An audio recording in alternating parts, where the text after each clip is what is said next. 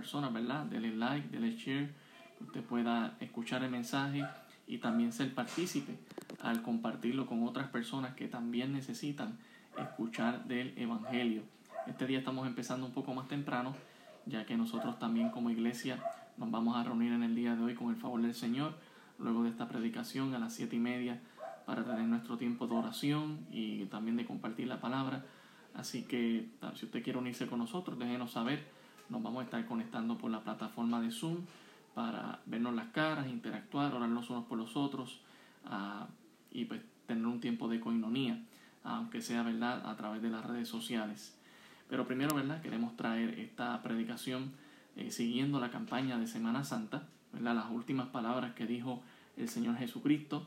Comenzamos el domingo en la noche hablando acerca de la primera frase que dijo el Señor, Padre, perdónanos porque no saben lo que hacen. También vimos la segunda frase, hoy estarás conmigo, de cierto te digo que hoy estarás conmigo en el paraíso. Esa la vimos el lunes en la noche. El martes en la noche vimos mujer, he aquí tu hijo, hijo, he ahí tu madre. Y ayer, eh, miércoles, estábamos viendo, Dios mío, Dios mío, ¿por, eh, ¿por qué me has desamparado? Así que hemos estado cubriendo ¿verdad? todas estas palabras que el Señor Jesucristo dijo desde la cruz del Calvario.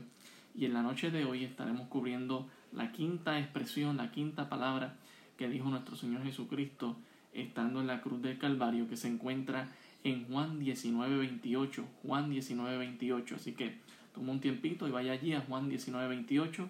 Mientras tanto, saludo a todos los que están aquí presentes con nosotros. Dios me los bendiga. Gracias por conectarse.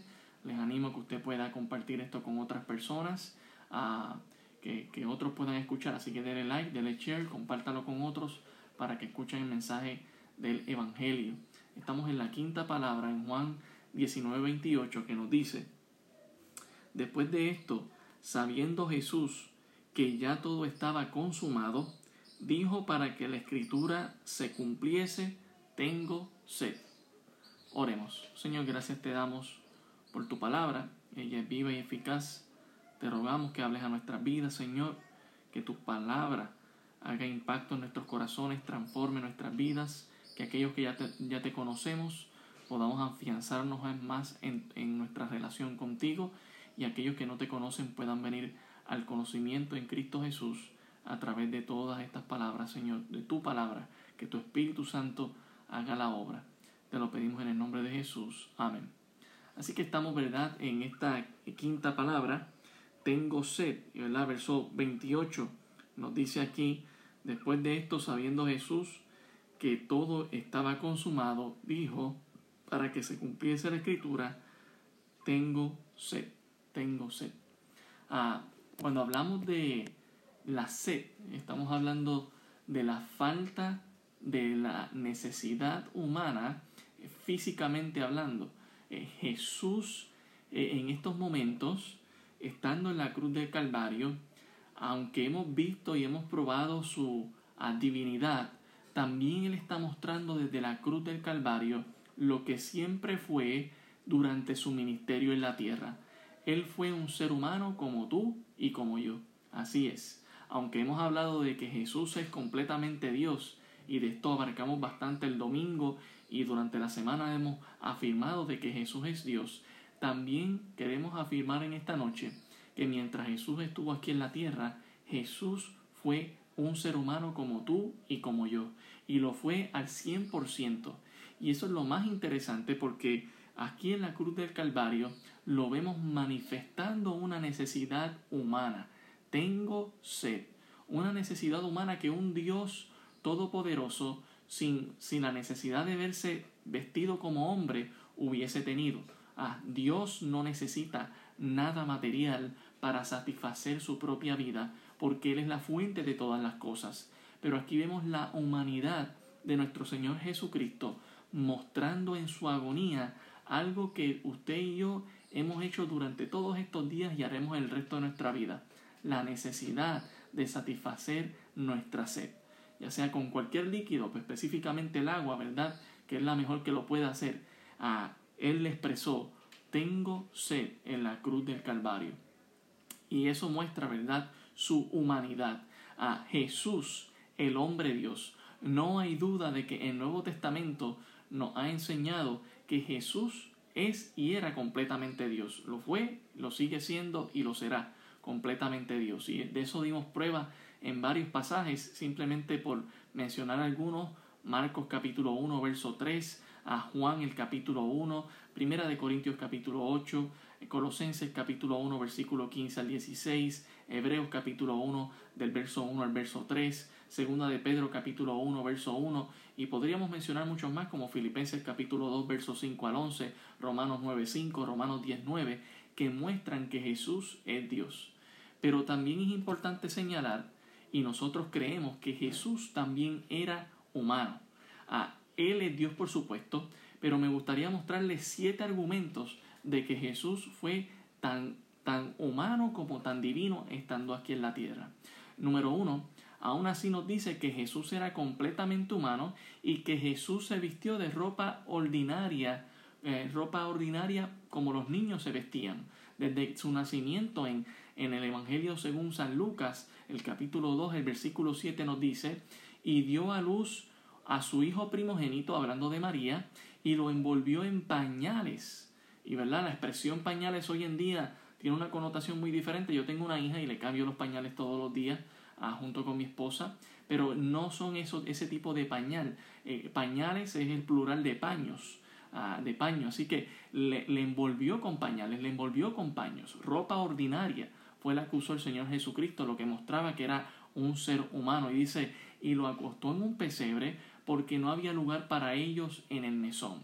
Así que Ah, vemos también la necesidad de un hogar, de un techo, de una cama, y al no tener un lugar donde recostar, se le recostó en un pesebre, que era un objeto que usaban a los animales para beber agua. Así que allí estando, ah, fue acostado con ropa, fue acostado en ese lugar porque necesitaba reposo, lo que mostró la humanidad del Señor Jesucristo.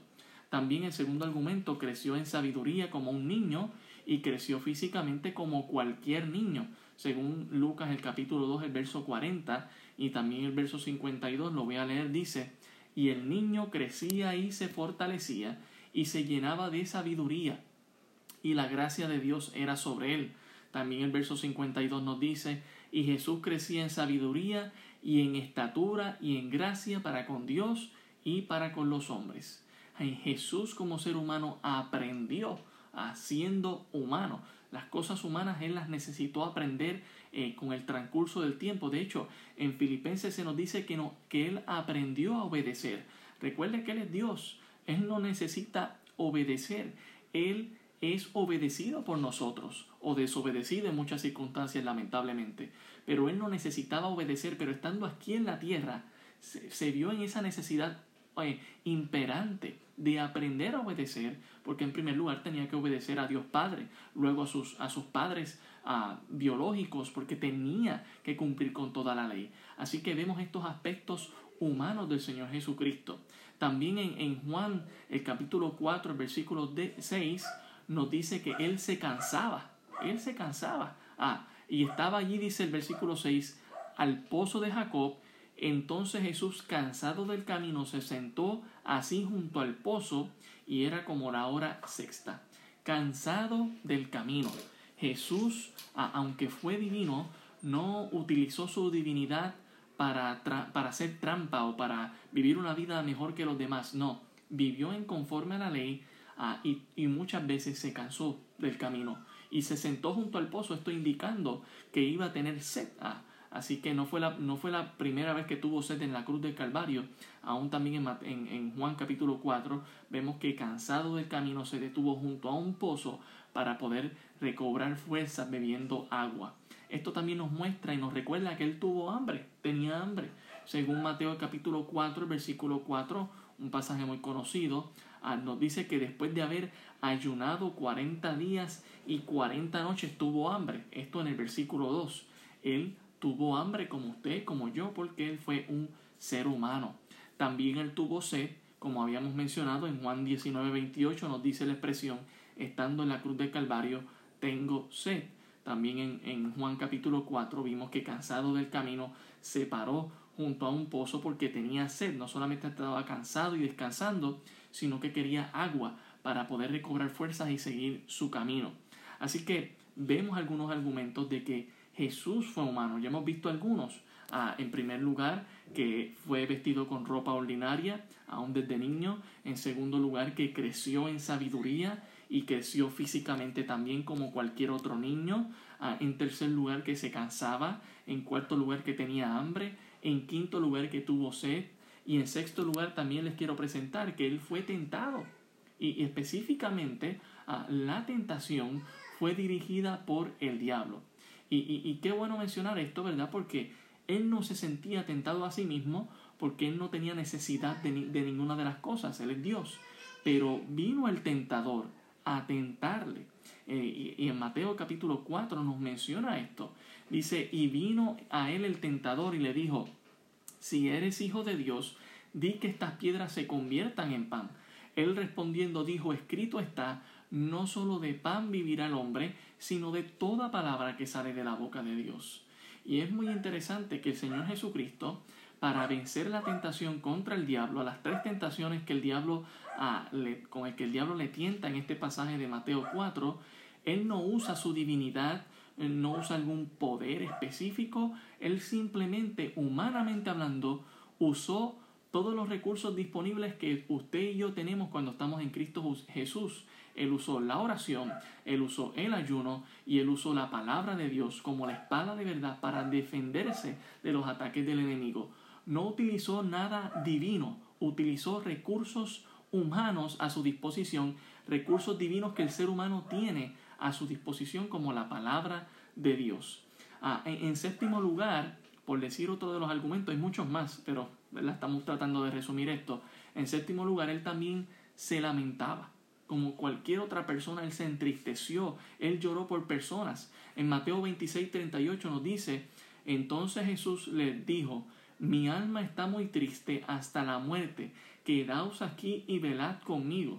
Y después de su resurrección todavía tenía un cuerpo humano, mostrando ser el humano perfecto y transformado, pero ¿verdad? Recalcando ese, ese verso donde él está diciendo que estoy triste, estoy afligido por lo que voy a pasar en unas cuantas horas este, antes de, de toda la pasión que el Señor Jesucristo va a pasar. Pero también si recordamos otros pasajes como el de Lázaro, donde ya su amigo había muerto por cuatro días y dice que él estaba entristecido y que lloró. Jesús llegó a llorar, Jesús se llegó a lamentar, aun cuando estaba cerca de la entrada triunfal y vio a todo Jerusalén, dice que lloró también y que, y que se estaba apenando y lamentando por el pueblo de Israel porque no sabía valorar quién iba a entrar el Rey de Reyes y Señor de Señores. Así que cuando hablamos de Jesús, reconocemos que Él es Dios, pero también reconocemos que estando aquí en la tierra, Él fue tan ser humano como tú y como yo.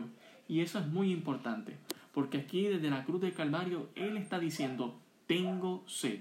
Está llevando este mensaje de, de ser humano como lo fue, que sufrió por ti y por mí siendo inocente. Y después de esto, ¿verdad? Eh, después de su resurrección, porque no quedó muerto, todavía tenía un cuerpo humano, mostrando a el ser humano perfecto y transformado que fue él, y la esperanza que nos da a nosotros como seres humanos, que también tendremos si nosotros hemos creído en Cristo Jesús. Nosotros creemos en que Jesús es 100% Dios y también es 100% hombre. Es un hecho que Jesús será el hombre Dios para siempre. Algunos versos que lo demuestran, como Mateo 26, 29 dice, y os digo que desde ahora no beberé más de este fruto de la vid hasta, que, hasta aquel día en que lo beba nuevo con vosotros en el reino de mi Padre. Así que vemos, ¿verdad?, que el Señor Jesucristo les está diciendo, yo voy a beber con ustedes nuevamente, yo voy a comer con ustedes nuevamente, pero será en otras circunstancias y con un cuerpo glorificado. También Lucas 24, 39 nos dice, mirad mis manos y mis pies, porque yo mismo soy, palpad y ved, porque un espíritu no tiene carne ni hueso. Esto hablando después de su resurrección. ¿Cómo veis que yo tengo? Y diciendo esto les mostró las manos y los pies, y diciendo esto, ¿verdad? Ah, y como todavía ellos de gozo no lo creían y estaban maravillados, les dijo, ¿tenéis aquí algo de comer? Fíjense, ¿verdad? El Señor Jesucristo acaba de resucitar, se les acaba de aparecer, no entró por la puerta, así que Él no estaba limitado a la materia, él no tocó, él simplemente se apareció en medio de ellos y ellos están un poco espantados Y él les dice, tóquenme, miren, palpen mis manos, palpen mis heridas, yo estoy aquí, eh, soy presente. Y para hacerlo aún más ah, cierto, le dice, ¿tenéis algo de comer? Entonces le dieron parte de un pez asado y un panal de miel, y él lo tomó y comió delante de ellos. Así que ellos lo vieron, lo palparon aún después de su resurrección. En Hechos el capítulo 1, el versículo 11 también nos muestra este Jesucristo hombre perfecto, los cuales también le dijeron, varones galileos, ¿por qué estáis mirando el cielo? Este mismo Jesús que ha sido tomado de vosotros al cielo, así vendrá como la habéis visto ir al cielo, hablando de Jesucristo. También en 1 Timoteo capítulo 2 versículo 3 nos dice, porque esto es bueno y agradable delante de Dios nuestro Salvador, el cual quiere que todos los hombres sean salvos y vengan al conocimiento de la verdad, porque hay un solo Dios y un solo mediador entre Dios y los hombres, Jesucristo hombre, el cual se dio a sí mismo en rescate por todos, de lo cual se dio testimonio a su debido tiempo. Así que mostramos varios argumentos de que Jesús fue un ser humano como tú y como yo, a pesar de que también mantuvo su, su divinidad. Algunos le llaman a esto la unión hipostática, ¿verdad? Donde hablamos de un 100% hombre y un 100% Dios. ¿Cómo podemos entender esto al 100%? Eh, hay que tener fe, a ese punto es donde debemos tener fe. Pero aún así sabemos bajo la evidencia histórica y bíblica de que Jesús fue hombre y de que Jesús fue también Dios. Sin embargo, la pregunta que debemos hacer es, ¿por qué tomó Jesús una naturaleza humana? ¿Por qué tuvo que experimentar todos estos sufrimientos, como el que veíamos ayer, que él clamaba desde la cruz diciendo, Dios mío, Dios mío, ¿por qué me has abandonado? Como el que está diciendo en esta noche, tengo sed desde la cruz del Calvario, ¿por qué tomó Jesús una naturaleza humana? Creo que es una tremenda pregunta que nos podemos hacer. La mayoría de las enseñanzas cristianas muchas veces se enfocan correctamente en la muerte de nuestro Señor Jesucristo, y eso está muy bien. Sin embargo, al enfocarse en la muerte de Cristo, a menudo omitimos la verdad que Jesús vivió una vida en obediencia perfecta al Padre, siendo un ser humano perfecto. Y eso es muy importante recalcarlo, como nos lo recuerda Juan 8:29. Juan 8:29 nos dice, porque el que me envió conmigo está, no me ha dejado solo el Padre, porque yo hago siempre lo que le agrada.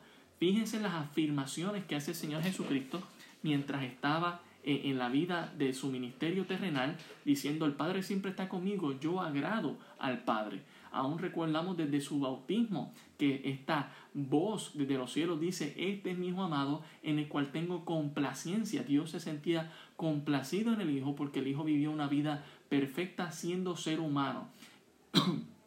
y no, no usó su divinidad para cumplir con la ley como ser humano. Esas cosas no estuvieron a eh, interrumpiéndose la una a la otra. Donde vemos su poder divino es en, el, a beneficio del ser humano, donde muchas veces multiplicó panes y peces, donde muchas veces hizo sanidad, donde muchas veces profetizó. Ahí sí vemos su divinidad en sus enseñanzas, pero él cumpliendo con la ley fue ser humano y eso es importante. Y aquí nos lo afirma en Juan 8:29 diciendo, el Padre está conmigo. Usted dirá, pero anoche nos dijiste que el Padre le había desamparado. Sí, es muy cierto.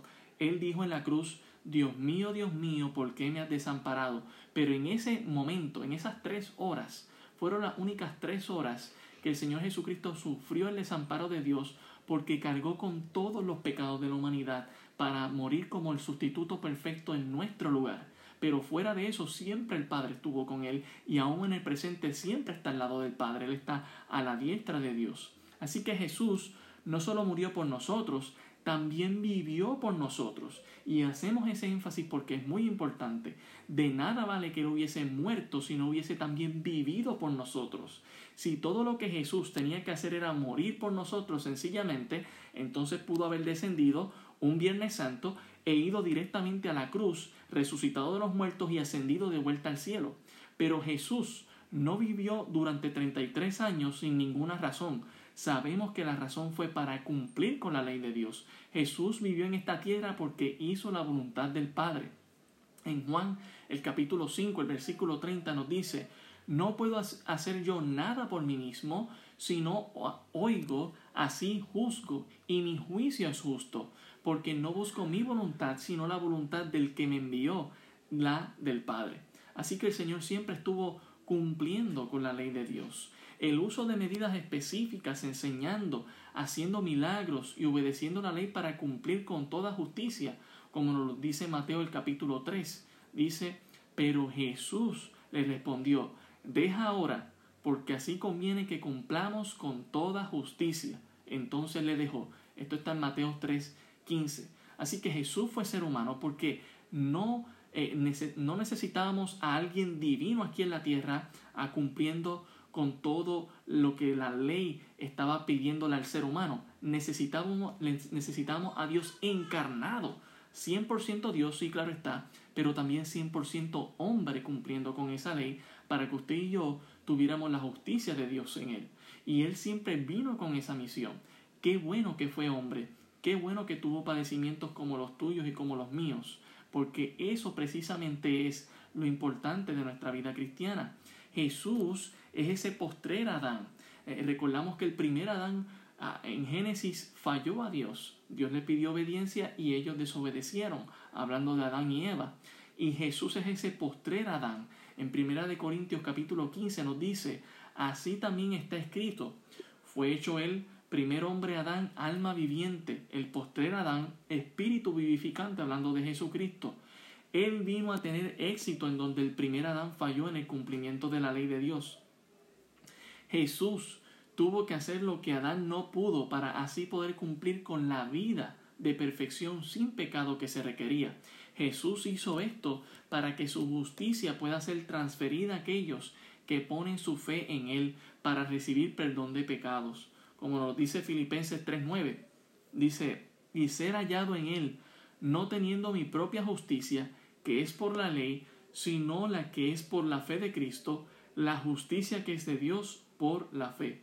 Esto el apóstol Pablo hablándonos y diciéndonos de que él necesitaba que alguien tomara su lugar y Cristo es la persona eh, perfecta que encaja completamente de alguien que tomó ya nuestro lugar, que vivió una vida de ser humano perfecto, ah, pero también siendo Dios. A pesar de que Dios proveyó una expiación por el pecado de Adán por medio del sacrificio de un animal, como lo, lo veríamos en Génesis 3:21, la sangre de los animales no es suficiente para quitar el pecado. Esa fue la provisión temporera. Por eso tenemos un Antiguo Testamento y un Nuevo Testamento. Ah, y, el Antiguo Testamento siempre tuvo que ver con sacrificio de animales para que cubrieran ese pecado. Fíjese que ni tan siquiera los limpiaba, los cubría. Pero siempre Jesús, siempre Dios estuvo proveyendo esperanza de que en el futuro vendría un sacrificio perfecto. Y verdad, ese sacrificio perfecto es en nuestro Señor Jesucristo. Ah, en Hebreos el capítulo 10, versículo 4, nos recuerda porque la sangre de los toros y de los machos cabríos no puede quitar los pecados. Y esta es la razón por la que Jesús, el postrer Adán, se dio a sí mismo como un sacrificio por nuestros pecados, como nos dice Hebreos 2.17. Dice, por lo cual debía ser en todo semejante a sus hermanos, para venir a ser misericordioso y fiel sumo sacerdote en lo que a Dios se refiere, para espiar los pecados del pueblo, pese en cuanto a él mismo padeció siendo tentado, es poderoso para socorrer a los que son tentados. Qué bueno que el Señor Jesucristo fue un ser humano y que sufrió la tentación como nosotros la sufrimos. Él no cayó en la tentación, fue sin pecado, pero Él sabe lo que es ser tentado, Él sabe lo que es pasar por la prueba. Y al Él entendernos, ahora tenemos un Dios que nos entiende, no que está enajenado allá y mirándonos de lejos y no entendiendo por qué pasamos por lo que estamos pasando. No, Jesús mismo sufrió y venció. Hebreos capítulo 9, versículo 11 dice, pero estando ya presente Cristo, somos sacerdotes de los bienes venideros por el más amplio y más perfecto tabernáculo, no hecho de manos, es decir, no de esta creación, y no por sangre de machos cabríos ni de becerros, sino por su propia sangre, entró una vez para siempre en el lugar santísimo, habiendo obtenido eterna redención.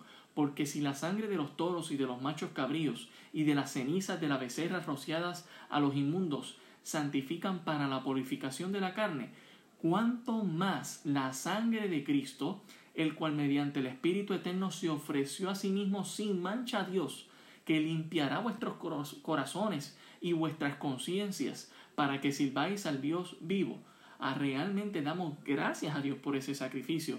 Acabamos de leer Hebreos el capítulo 9, cómo este escritor inspirado por el Espíritu Santo nos explica cuán importante fue que Jesús se humanó, se encarnó para tomar nuestro, para vivir, no solamente para tomar nuestro lugar en la cruz del Calvario, sino también para vivir una vida que, que reflejara y cumpliera con la ley de Cristo, ya que usted y yo no cumplíamos con eso.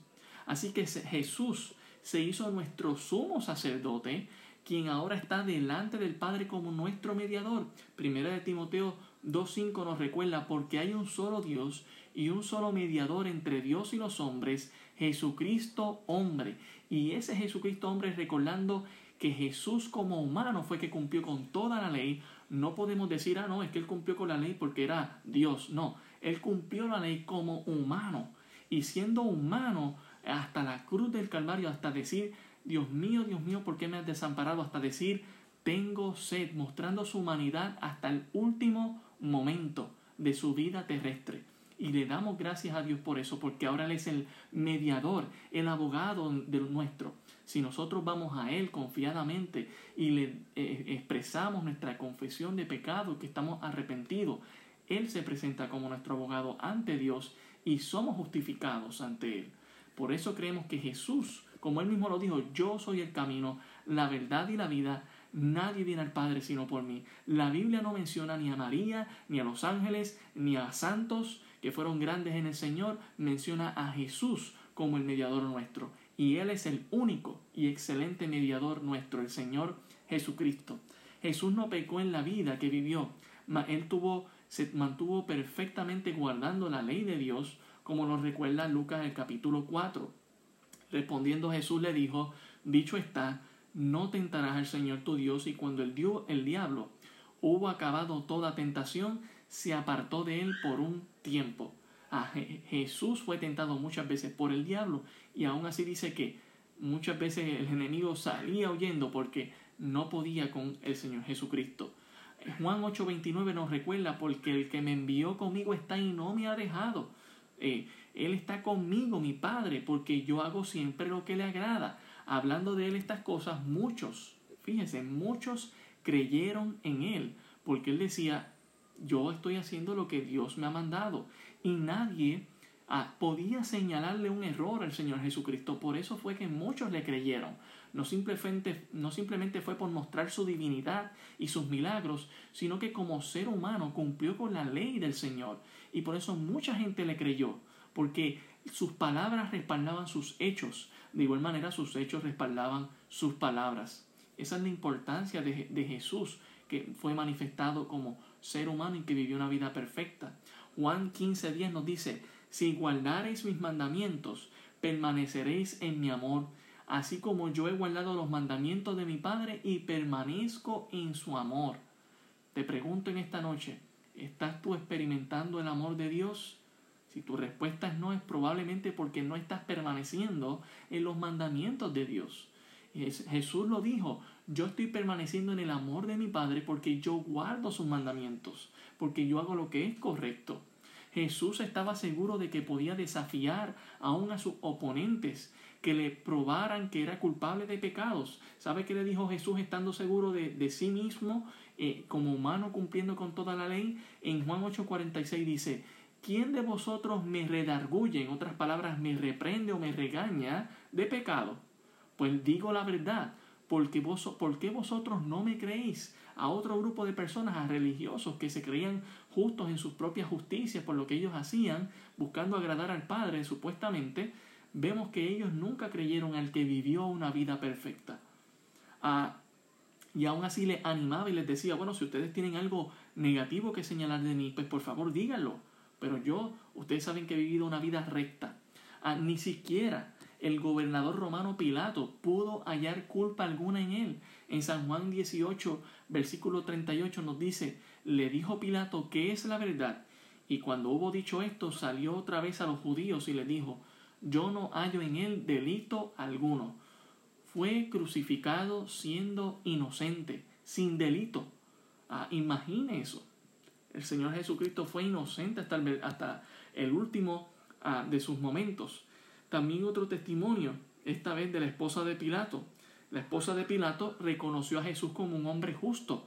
En Mateo 27, 19 nos dice, y estando él sentado en el tribunal, su mujer le mandó a decir, no tengas nada que ver con ese justo, porque hoy he padecido mucho en sueños por causa de él, hablando de Jesucristo. Ah, cuando pensamos también en historiadores de aquel tiempo que no eran creyentes, pero que también hablaban correctamente de Jesús, nadie pudo señalar algo eh, eh, eh, en contra de Jesús, algún pecado que cometió, alguna corrupción que él hizo. Nadie pudo probarlo porque él vivió una vida perfecta. Debemos recordar que Jesús fue un cordero sin mancha y sin contaminación. Ah, la vida sin pecado de Jesús lo aprueba para hacer un sacrificio por los pecados de los demás. ¿Verdad? Isaías 53, que lo he mencionado en varias ocasiones, pero esta vez leo desde el versículo 7. Angustiado él y afligido, no abrió su boca. Como cordero fue llevado al mateadero, y como oveja delante de sus trasquiladores enmudeció y no abrió su boca. Por cárcel y por juicio fue quitado, y su generación, ¿quién la contará? Porque fue cortado de la tierra de los vivientes, y por la rebelión de mi pueblo fue herido, y se dispuso con los impíos su sepultura, más con los ricos fue en su muerte. Aunque nunca hizo maldad, aunque nunca hizo maldad, dice la Escritura, no hubo engaño en su boca. Con todo eso Jehová quiso quebrantarlo, sujetándole a padecimiento. Jesús y tú y, y, y Jesús padeció por ti y por mí. Y fíjense, por favor, tenga en consideración, aquí está hablándonos el profeta Isaías 700 años antes de que Jesús se encarnara y diciendo, este hombre que va a venir va a vivir una vida perfecta, va a padecer por ti y por mí, pero nunca va a ser maldad, nunca va a ser algo incorrecto. Y sabemos que así fue 700 años después, esta escritura se cumplió Dice eh, al final en el versículo 11 de Isaías 53, cuando haya puesto su vida en expiación por el pecado, verá linaje y vivirá por largos días, y la voluntad de Jehová será hecha en su mano prosperada. Verá el fruto de la aflicción de su alma, y quedará satisfecho por su conocimiento. Él justificará mi siervo justo a muchos, y llevará, escuche, y llevará las iniquidades de ellos. Qué bueno que Jesús vivió hasta su último momento como un ser humano, siendo 100% Dios también, pero sin hacer trampa, es decir, sin usar su divinidad para vivir una vida perfecta, sino que siendo humano padeció hasta el último momento, expresando desde la cruz del Calvario, tengo sed. Ah, vemos cómo el Señor Jesucristo vivió una vida perfecta. Pero ¿cómo es que Jesús, siendo un humano, no cayó en pecado? Algunos se preguntarían esto, ¿verdad? Jesús no pecó no porque su naturaleza divina sobrepasara su naturaleza humana previniéndole de pecar, sino porque utilizó todos los recursos que fueron dados en su humanidad. Él amaba la palabra de Dios, él meditaba en ella, él oraba al Padre, él confiaba en la sabiduría de Dios y en la justicia de la voluntad de la palabra de su Padre, y de manera muy significativa confiaba en el poder sobrenatural del Espíritu para hacer todo lo que se le había encomendado. Y aquí voy con esto, hermanos y hermanas, y personas que me están escuchando y que me están viendo, que tú y yo también tenemos los mismos recursos que utilizó Jesús siendo humano para cumplir con toda la ley. Por lo tanto, tú y yo tenemos esperanza de vivir una vida que le agrade a Dios. Quizás no va a ser tan perfecta como la del Señor Jesucristo, pero por lo menos podríamos acercarnos, ser imitadores de Cristo, como nos dice el apóstol Pablo en Efesios capítulo 5. Así que tenemos todos los recursos que el Señor Jesucristo eh, utilizó para vivir una vida perfecta. Los menciono nuevamente esos recursos. Él amaba al Padre, amaba a Dios, meditaba en la palabra, él oraba al Padre, él confiaba en la sabiduría, en la justicia de la voluntad de Dios Padre, de manera muy significativa confiaba en el poder sobrenatural del Espíritu Santo para hacer todo lo que se le había encomendado. ¿Qué acaso esto no son las cosas que tú y yo también tenemos? Una vez hemos creído en Cristo Jesús, el Espíritu Santo viene a morar en nuestras vidas. Tenemos la Biblia, tenemos el poder de la oración, tenemos el poder de la confianza en Dios. Estamos más que capacitados para vivir una vida similar, imitada a, la del Señor Jesucristo. Esa es la confianza que tenemos. Debemos recordar que cuando Jesús fue humano no era un Superman, era un hombre real. La humanidad de Jesús y su deidad no encajan directamente la una con la otra. Si fuera así, eso significaría que la humanidad de Jesús sería de hecho una superhumanidad. Y si es superhumanidad, en nuestra humanidad no hubiese podido haber salvación, porque entonces lo hubiese muerto pues por los superhéroes, no por los humanos ordinarios. Y Él murió como sustituto nuestro, como un ser humano, para cumplir con toda justicia. Él fue, Él es y será el único sustituto posible que estará ofreciéndose para toda la humanidad eh, en nuestro lugar. ¿Por qué la humanidad de Jesús es importante? La humanidad de Jesús es igualmente importante como su deidad y Jesús nació como un ser humano mientras aún seguía, siendo totalmente divino. El concepto de la humanidad de Jesús coexistiendo con su deidad es difícil de comprender, como ya lo hemos dicho, para la mente limitada del ser humano, no obstante, la naturaleza de Jesús, completamente hombre y completamente de Dios, es un hecho bíblico, no lo podemos negar. Por eso el domingo en la noche reafirmé que Jesús es Dios y por eso hoy en la noche estoy afirmando que Jesús también es hombre. Y no me contradigo porque las dos cosas aparecen en la palabra de Dios.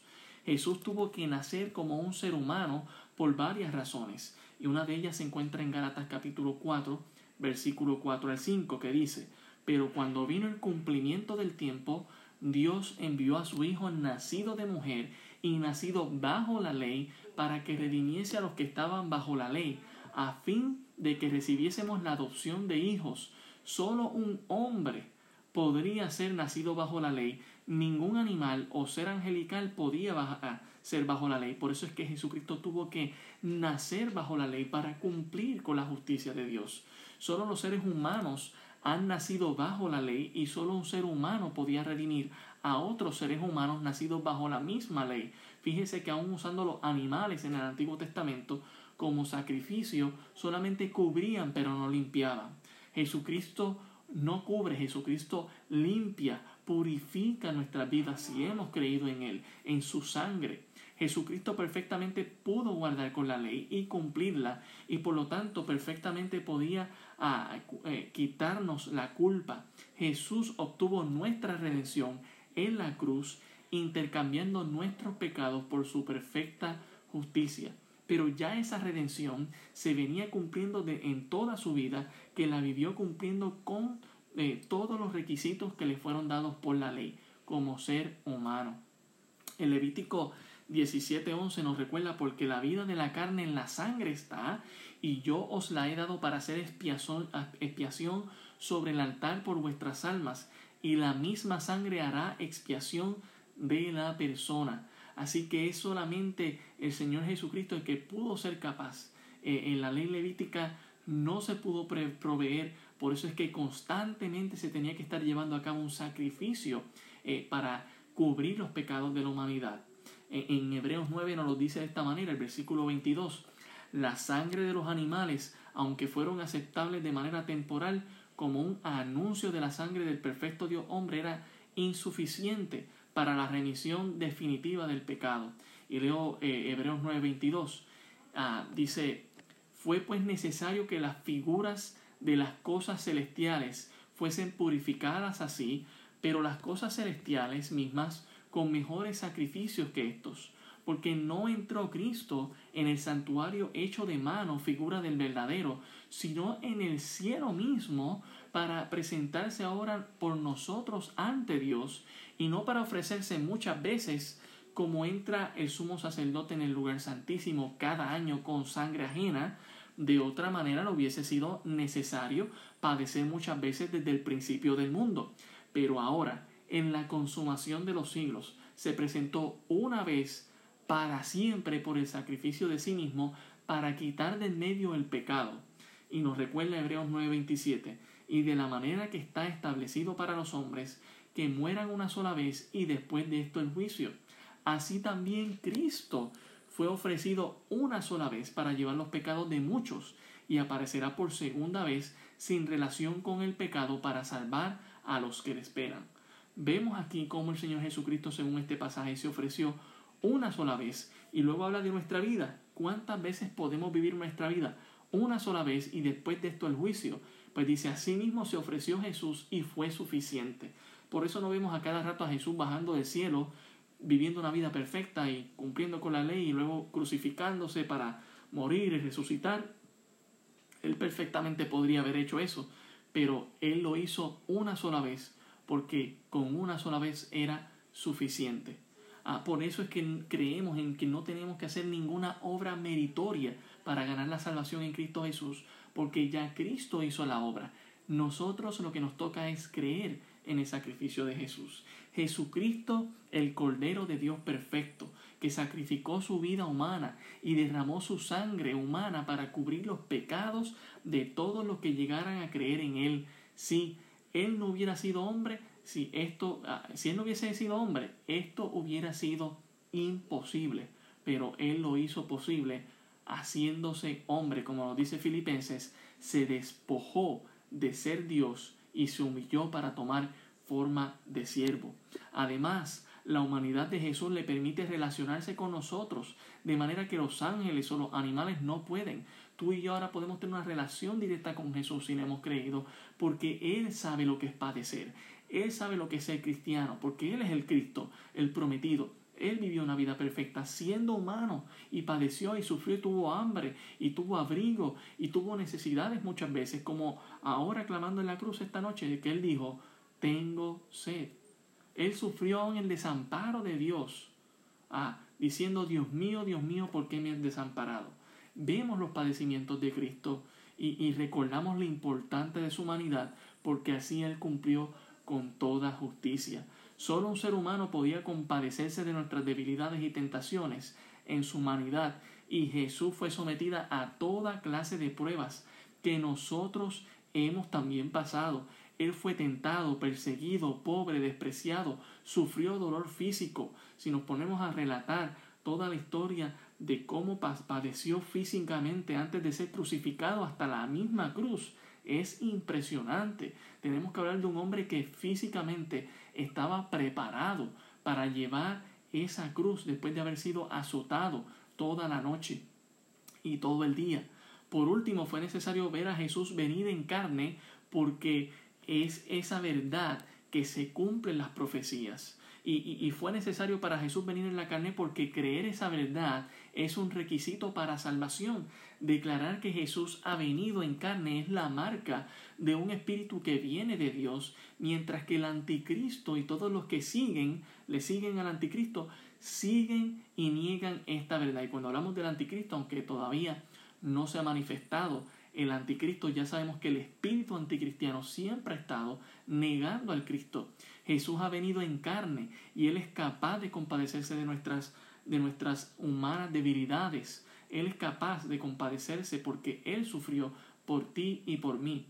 Termino con la historia de Juan el capítulo 4 en referencia a la palabra que hemos estado hablando hoy de tengo sed, esa expresión que hizo Jesús desde la cruz del Calvario. Jesús también tuvo sed en su ministerio. Y en Juan capítulo 4 lo encontramos desde el verso 10 al 14. Estoy condensando esta historia.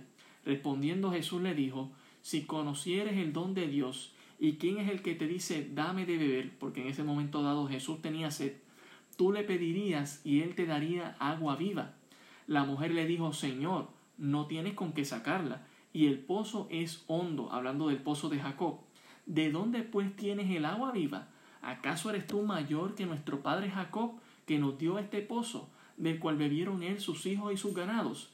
Respondiendo Jesús, le dijo, cualquiera que bebiere de esta agua, volverá a tener sed, mas el que bebiere del agua que yo le daré, no tendrá sed jamás, sino que el agua que yo le daré será en él una fuente de agua que salte para vida eterna. Pensemos por un momento. Jesús le está pidiendo agua, pero Jesús aprovecha la conversación para ofrecerle agua de vida eterna. Nota cómo el Señor manifiesta su 100% divinidad y su 100% humanidad. Manifestó su 100% humanidad diciendo tengo sed, necesito que me des agua. Pero mientras le ofrece el agua espiritual, le dice, de esa agua espiritual yo tengo suficiente, te puedo ofrecer a ti. Jesucristo se humanó siendo Dios y pasó por todas las necesidades humanas, incluyendo la sed. Y Él pasó sed física para que tú no tuvieses que pasar por la sed espiritual. Ah, la sed física se va con un poco de agua, pero la sed espiritual solo la puede satisfacer Jesús. Solo Jesús la puede satisfacer. Y probablemente has probado de todo y sigues con esa sed en tu alma, la necesidad de satisfacción, de felicidad, ah, de sentir que tú has podido cumplir todos los propósitos en tu vida. ¿Qué tal si tomas del agua de la vida eterna que ofrece el Señor? Culmino con este verso, Apocalipsis 22, 17. Y el espíritu y la esposa dicen ven, y el que oye diga ven, y el que tiene sed, venga. Tiene sed. Si tienes sed física, sabemos que la puedes satisfacer con un poco de agua. Pero si tienes sed espiritual, sabemos que solo con Jesús puedes satisfacer esa sed espiritual. ¿Qué tal si recuerdas hoy las palabras del Señor diciendo desde la cruz, tengo sed? Jesús se humanó y vino a padecer por ti y por mí. Vino a padecer de sed física para que tú, tú, tuvieses el agua espiritual y no tuvieses que padecer de la sed espiritual. ¿Qué tal si tomas una decisión por Cristo Jesús? Solo Cristo quita tu sed espiritual. Ven a Él y Él te dará de la satisfacción que nadie más te dará. Y Apocalipsis, el versículo que acabo de leer, versículo capítulo 22, verso 17, nos dice, el que quiera, tome del agua de la vida gratuitamente. Es gratis. Así que ven y toma de la, del agua que ofrece el Señor. Jesús vino a padecer como ser humano y vino a padecer por sed física en tu lugar para que no tuviese que padecer por la sed espiritual. Dios te bendiga y Dios te guarde. Oremos. Gracias Señor, tu palabra ha sido dada en esta noche. Rogamos que llegue e impacta los corazones de las personas a nosotros ver en tu palabra, Señor, las respuestas a todas nuestras necesidades. Rogamos que si en esta noche hay alguien que no te conoce, que tiene esa sed espiritual, venga a la fuente del Calvario que se encuentra en Cristo Jesús, mediante la sangre rociada de su cuerpo, de una vida perfecta que vivió, para que halle la redención de su vida, de su alma, y que nunca más vuelva a tener sed. Te rogamos, Señor, que tú hagas tu obra, que tu Espíritu Santo redarguya en el nombre de Jesús. Amén. Dios les bendiga. Gracias a todos los que se han estado conectando y apoyándonos en esta noche. Dele like, dele share, comparta este mensaje con otras personas más para que el mensaje del Evangelio sea esparcido aún en medio de esta situación. Dios les bendiga, Dios les guarde. Iglesia, nos vemos en 10 minutos en el Zoom para pasar tiempo en oración. Cualquiera que se quiera unir a nosotros nos deja saber y le estaremos dando entonces ah, el password del Zoom para que entonces podamos orar juntos. Dios les bendiga y Dios le guarde.